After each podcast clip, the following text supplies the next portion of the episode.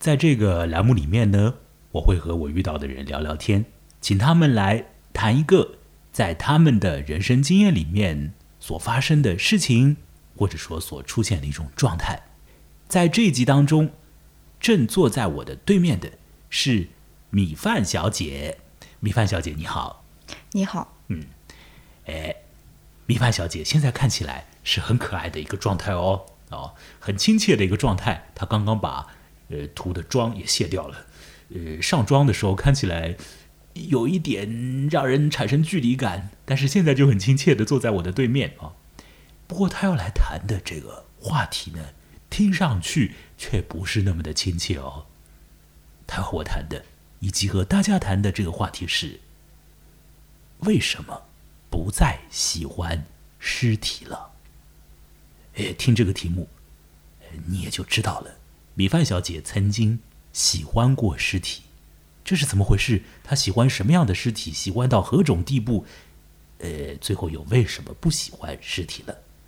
所以等一下呢，她就要来聊聊这些。我对她所要讲的故事和经历知道多少呢？可以讲基本上一无所知。我只知道，等一下她所要讲的事情发生在高中年代，而他的这个高中年代呢，距离我们录音的现在时，其实时间没有多久啊。诶，因为米饭小姐目前还是一个大学新人，是不是这样？嗯，所以你要做一个近距离的回忆，说说你在高中的时候，有可能是高中即将结束或者呃刚结束的时候的事情，是这样吗？是的啊，是的啊。好，所以你要来谈谈为什么不喜欢尸体了？我们从何开始呢？是要从为什么喜欢尸体开始吗？还是从什么时候开始？也许就从高中即将结束的时候发生了什么开始，好吗？好，我带着好奇的感觉来听你讲哦，请开始你的讲述吧。我以前属于一个非常，嗯，小太阳的那种人，就是在班级里属于小太阳的那种人。但是呢，我到高中之后，就高一的时候还是小太阳，高三的时候就变了另外一个人。高三的时候，包括我现在，都有一种感觉，就是我在黑暗中能找到安全感。就是你想象你在一个空间里面，你看到的东西只有白色，跟你看到的东西只有黑暗、黑色。我反而觉得黑暗的那种状态，你更加的能沉淀下来。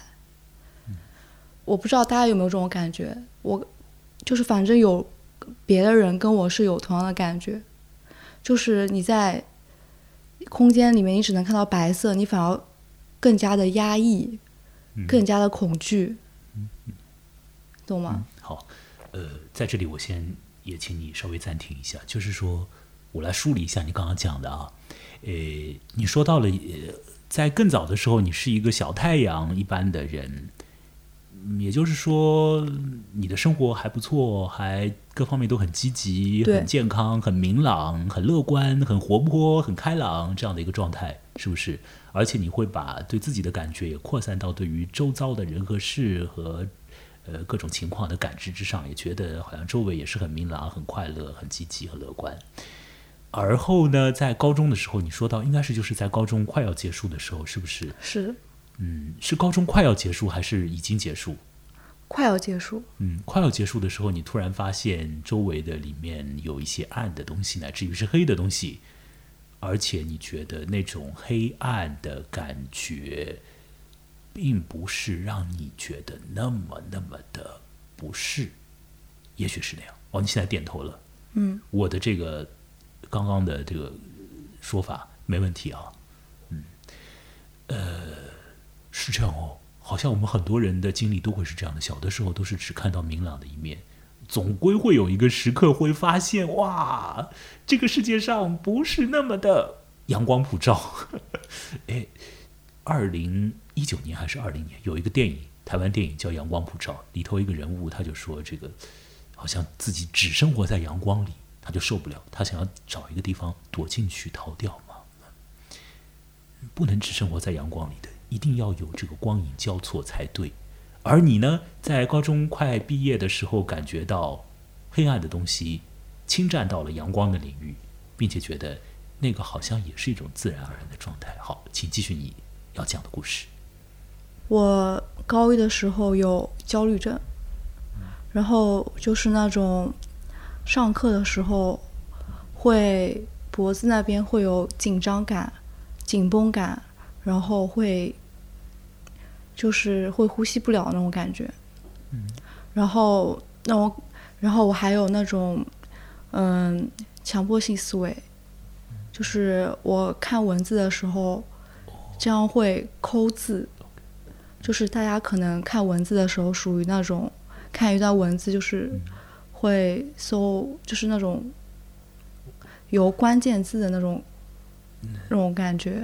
然后我看文字的时候，反而会一句话一个字去那边抠。不了解这个，我我说不定也在这个地方。我对不起，我打断你一下，就是说我自己其实以前也有这种东西，但是这个不是我是去抠字，就是我。说明一下这个强迫思维是怎么一回事情啊？呃，强迫思维和强迫症也有一个不同嘛。但是我们就说这个强迫思维，就是说有的时候你脑子里就产生了一个完全没有实在意义的一个念头，你必须完成它，你才觉得舒服。如果不完成这个念头所指出来的这个动作的话，你就是觉得很不舒服、很难过。所以你必须得完成这件事，完成这个念头所指的那件事。而这件事情一般是没有任何意义的。比如在我这里的话，我。有些时候也是很焦虑的时候，会怎么样呢？我会就是命令自己要把一句话颠过来再读一遍，嗯，就是在脑子里完成的，这完全是一种强迫行为了。那你刚刚讲的这个所谓的抠字眼，我不知道你怎么抠，但是我可以明白你说的这个感觉。哦，也许听这个录音的呃网友也可以明白你的感觉。所以你高一的时候有这种焦虑和这种强迫的思维和这个行为，然后呢？然后，因为当时我们高二的时候有有高二的有些有些我们是有些科目是在高二就要完成高考，就是有两门是在高二考。然后我那两门成绩还不错，然后我就大概是班里第一、第二名那种。然后我就特别想考好，但是我们那个学校就是除了那两门以外，我们别的老师抓的也很紧。我们考试那两门高考前，我们还要去背那种一两千的文言文，然后我当时就受不了了，然后我就放弃了那两门。然后我老师就在我的课上一直阴阳怪气，你能懂那种感觉吗？然后我属于那种比较外倾的人，就是我做事情我希望得到别人的肯定，我无法。去面对那种感觉，然后他又经常上课的时候阴阳怪气我，然后我一直想着，我只要把这件事情做好了，他再怎么阴阳怪气我，我都无所谓。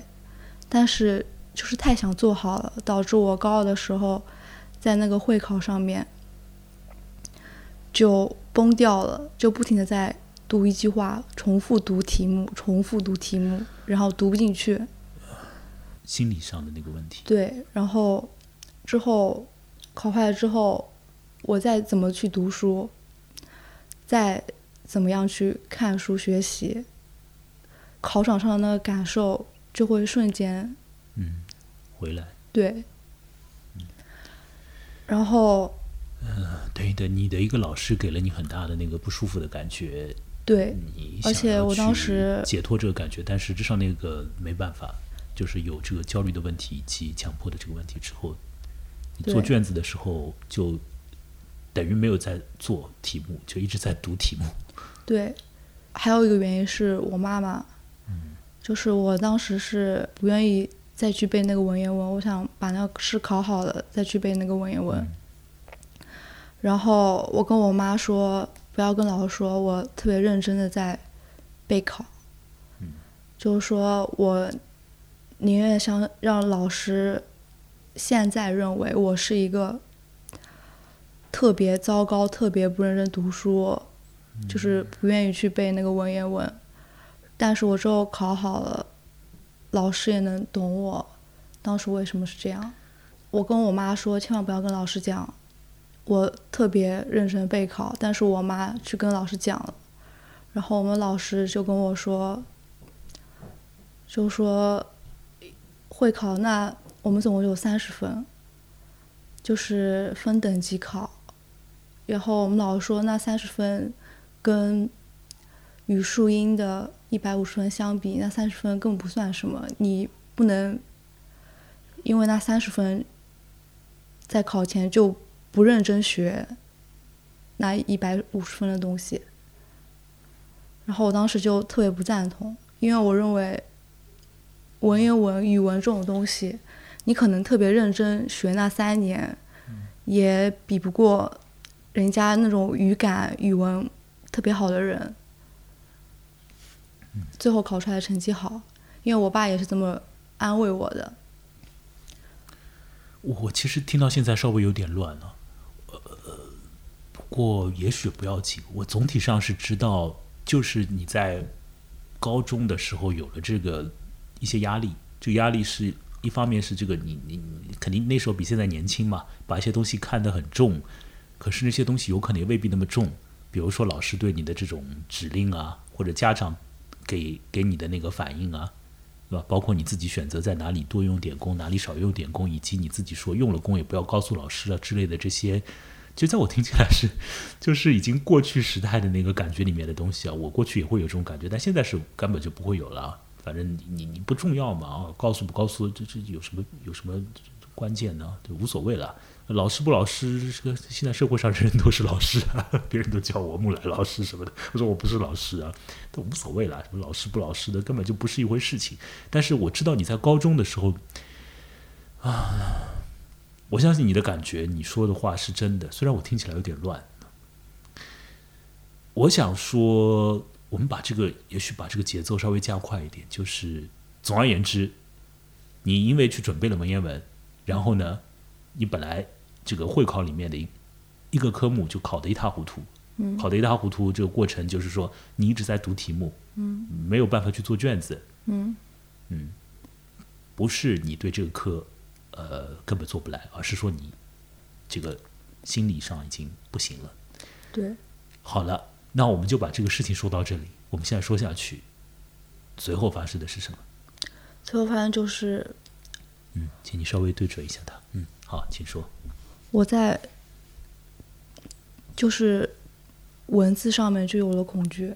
嗯，就我玩手机或者是看小说，只要是我看到文字的东西，我只要读到第一句话，我就会跳出来；读到第一句话，我就会跳出来。然后就是之后，它还影响到我生活，就是我跟人家交流的时候，我很容易听人家第一句话我就跳出来，然后之后就越来越崩溃，越来越崩溃。之后整个人就丧了。然后包括我学业上的没考好，就是到最后我就整个人丧到我的三维直接变成了二维，什么三维变成了二维？就是是有一种抑郁，就是你看到的东西完全是一个平面。平面，你任何东西都感觉不到它。然后我每天在学校里，我不会跟我同学怎么说，但是我经常会说一句话，走在操场上跟我同学说，就是我好绝望，我什么东西都感受不到。这个是在高二、高三的时候的一个感觉，因为你刚刚讲那个考砸是高二的时候发生的事，对。随后你就出现了问题，阅读障碍，听别人讲话的障碍，对。看事情、看东西觉得看不到，或者说这些东西变得不像是那么的立体的物件。对，当时我我是想休学一段时间，但是我家里管的比较严，我属于我家里属于那种，就是一开始高一的时候有十门课，不管是那十门课有没有要高考的科目，我爸妈所有都让我去补课了。这样子的，嗯，对，当时我高三完全撑不下去的那种状态，我爸妈还硬拉着我去补课，然后我在学校也待不进去了，就属于我只想逃，就只要我在那个教室里待着，我整个人就是很压抑的状态。这段时间你找过一些像是心理医生之类的吗？没有，没有，你父母不知道你的真实的你的感觉吗？他知道，但是我父母比较传统，就是认为学业第一。等一等，就是说你的父母知道你的感觉，但是还是觉得学业第一，还是说他们以为你没有这个感觉？他们知道我这种感觉，他们知道，他们确实知道，对然后觉得说，呃，即便是这样，还是你去学吧。对啊好，随后在高三的时候，呃，你继续带着这种心态和这种身心状态在学校里，已经没有办法过下去了。不过我现在再把时间调的快一点啊，你的高考的成绩还可以啊。因为你刚刚告诉我你的那个最后上的学校，就是说你现在在读的大学，即便说你你又告诉我说你有点想呃别的一些想法，但我们这些呃可能也不需要在节目里面详谈啊。但是我只是要说，就是你考上的那个学校也不是一个很差的学校，对吧？起码来讲是这样，就是还也是可以的一个学校了。就对啊，那我不太知道，就是你已经是这种身心状态，结果还考到这个学校，应该也可以吧？这个是怎么样？你要稍微解释一下。就是我那个学校只是属于那个学校，但是我原来那个学校是比较糟糕的学校。嗯对，然后我当时在学校里待不下去，就是我为什么会喜欢尸体，为什么会造成我会变变成为什么会喜欢尸体，就是这样。先问这个问题，嗯，就是好，我们终于到重点之一。好，请讲。我当时就是在学校里根本待不进去了，然后我就一直跑，一直跑，就是不去学校，补课的时候跑。但是我妈就是有个举动，我一跑，我妈就报警，我妈就报警，你指的跑是什么意思？就是不去上学。哦，不去上学，仅仅是不去上学，呃，不在学校里，你妈就报警，对。不是说消失几天她报警，对。不在学校她就报警。好，对，然后我补课只要跑了八点补课，我八点没去，我八点八点十分，我妈就报警了。嗯，然后我在路上走，我还要怕警察来抓我，警察真的会理这种事情吗？他真的会理，真的会理？因为他们觉得是孩呃一个孩子离家出走要去找，嗯这种次数发生的有多少？呃五六次吧。嗯五六次也够多了。嗯然后关键是有一次，我真的是因为我家里是那种从小把我打到大的那种，就是我高三的时候打的特别严重，就是真的是往死里打那种，就我不肯去学校，然后我妈就，然后就会吵架嘛，然后我跟她说我真的受不了了，然后反正就各种原因就吵起来了，然后我会把门锁了，然后我妈就会，我爸妈一开始是我妈骂我，然后我爸之后也爆了，爆了之后我锁门就很害怕嘛，因为他们一直打我，锁门之后我爸就会拿刀把那个门一直这样砍，然后我那个房间的门它是有一个巨大的洞，一半都是被砍掉了。然后再回到，就是警察抓我那件事情，最让我绝望的是有一次我真的是怕到极点了，不敢回家，也不想去学校，我只能在就是街上走嘛，走到晚上，然后反正就是警察用监控调监控找到了我，然后我在警察局，反正被抓到警察局了。然后等我妈来，然后我妈来了之后，我跟她警察说我不想回家，然后我妈就一直让我回家，嗯，到最后就是使用暴力，在警察局使用暴力把我带回家，你妈？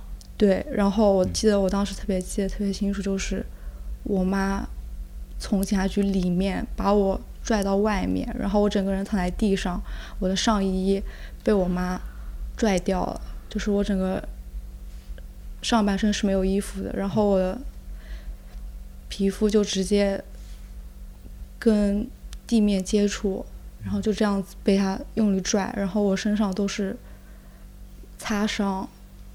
然后，关键是那几个警察在旁边看戏，有说有笑的看戏，因为我当时很绝望，我一直在骂脏话。但是那警察就觉得我是一个很叛逆的人，根本就没有真的不知道你到底经历对，然后他几个警察真的就是有说有笑，还谈论我，看着我被我妈往死里打，往死里拽，就一点都没有想要制止、帮助我的那种想法。这是一个非常糟糕的一个回忆。然后我当时前面有条河，我当时是真的觉得，我妈只要不拽紧我，拽的没有那么紧，我就肯定直接冲过去，直接跳下去了。然后就是我喜欢尸体，就是它能给我一种比较黑暗感觉，就是我感觉我这个人只能在两极徘徊，一个是比较光明，一个是比较黑暗，我无法在中间待。就是我在中间待的话，我的想法会互相碰撞，所以我觉得这个世界根本就不是光明的，它反而是更加黑暗。可能它完全不是完全的黑暗，但是我宁愿相信它是黑暗的。它反而能保护我，能懂不不受伤害。就是所以。尸体给我带来那种安全感。如果我没有听到你讲那么多，直接说喜不喜欢尸体之类的这种话题，也许我会问问你，你喜欢什么样的尸体啊？你想不想变成尸体啊之类的，等等的。但是你现在讲了这些之后，我想这些问题，我不想再问这些问题了。我知道了你的这个意思，不管是你的这个说法。当时喜欢尸体是一个实质的喜欢尸体，还是说喜欢它背后，或者说你想出来的那些信息，给你带来安全感的那种东西啊？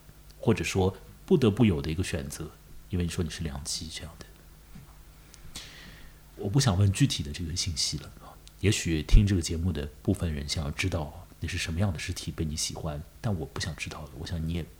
不必要再去描述那些，因为你现在已经不喜欢他们了，对吧？你讲了一个非常困难的那个经历，这个经历困难程度，一方面是说本身听上去就肯定绝对不是好的经历啊，非常不好。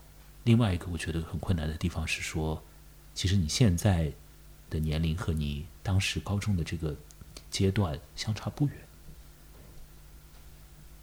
所以，好像其实是刚刚从那里走出来，所以这个时候再去讲的时候，当时所给你带来的这个感觉，呃，和回忆老早时候已经过去的肯定不一样。也许一些很痛苦的事情，很难处理的东西，时隔很多年以后，就是呵呵一下就好了，当成一个幽默，当成一个像是脱口秀一样的事情来自嘲一下就好了。但是我知道你刚刚在讲的。嗯你一定是不开心的。不过，我们现在把这个事情拉回到我们一开始所定的题目。我们的时间，时间的话，现在进行了二十二二十五分钟了。也是我们现在回到这个题目了，就是说，为什么你又不喜欢尸体了？其实前面我已经知道你为什么喜欢，我想听的人也知道了。不管你对尸体做了什么事，那是什么尸体？也许不要讲了。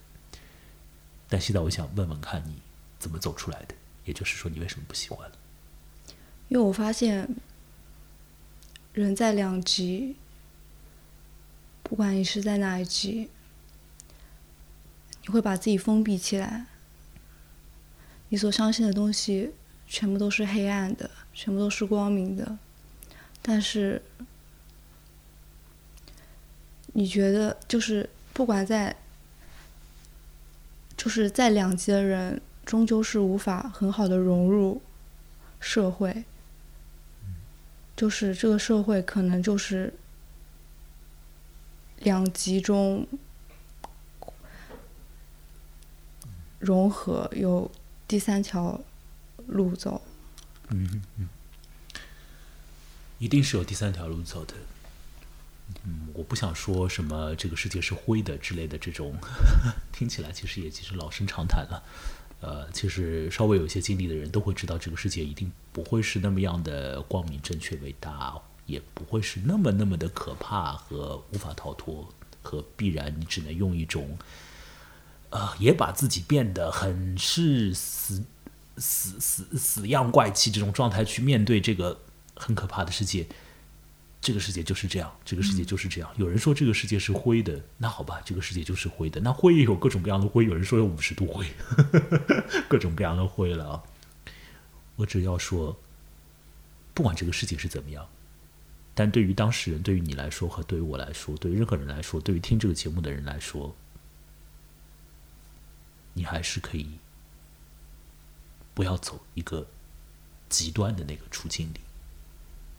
方向不只有一个，也不只有两个，方向有可能有更多个。即便说那更多个可以让你选择的，本身你也选择的很吃力、很辛苦和很难，但是那总比只认为世界是白或世界是黑，选择做一个阳光少女，选择做一个黑暗女郎，你还有别的一个选择，而别的这个选择是你不喜欢尸体了。你现在所呈现出来的样子，现在是亲切的。一旦你化了那个妆，呃，就是刚看到你的时候，因为你是有妆容的，看起来就 黑暗系，黑暗系，对不对？你也知道，你你自己会这样这样想，就确实看起来就有距离感，你知道吗？就有距离感，而且你的这个神态看起来，我不敢和你讲话。但是当和你讲话的时候，我发现你的那个说法就是说，啊，我是小米，你也可以叫我米饭。我听到的不是那种啊，我是小米，叫我米饭吧之类的这种，也不是其他的任何的语气，而是非常自然、非常舒服、非常甚至于有一种快乐感的语气。嗯，呃，我突然觉得 这个妆容是真的吗？所以你躲到黑暗里去是真的吗？光明又是真的吗？也许都是的。但也许现在这个方向也是真的，所以谢谢你来分享你的故事。虽然说很痛苦很难过，但至少现在你已经从中走出了一步，或者说你至少有了一个新的方向可去嘛。所以现在我们就知道这一点，不要进入一个极端的处境。你的强迫思维现在好了吗？没有。但是你能够听我和你讲话啊，你没有听了一句话就 开始。盘旋在这句话上走不出来哎，在慢慢变好。其实刚刚刚刚有一点有，但是就只能嗯，但听他不出来，听他不出来，首先也就是好的。嗯，呃，前面交流的时候也没有给人这种感觉。嗯，我想是会好的。好了，谢谢米饭小姐来分享。另外，我要提醒一下米饭小姐，提醒一下所有的听这个节目的朋友，就是说。呃，米饭小姐是很年轻的，所以呢，一切都是有各种各样的方向的。尤其在我们年轻的时候，但是也不是说年纪大了以后就没有方向喽。我也有很多很多的方向，你也有很多很多方向。不管我们在什么样的年纪，因为这个世界本身它就是有很多方向的，只是有的时候我们变傻了，或者说我们以为在一个无向度的迷宫里，嗯，但它是有一些不同的去处的。好了，谢谢你来说这个。你的经历，我们就说到这里了。嗯，也许你下次再可以来说说别的。好，那就到这里，再见，拜拜。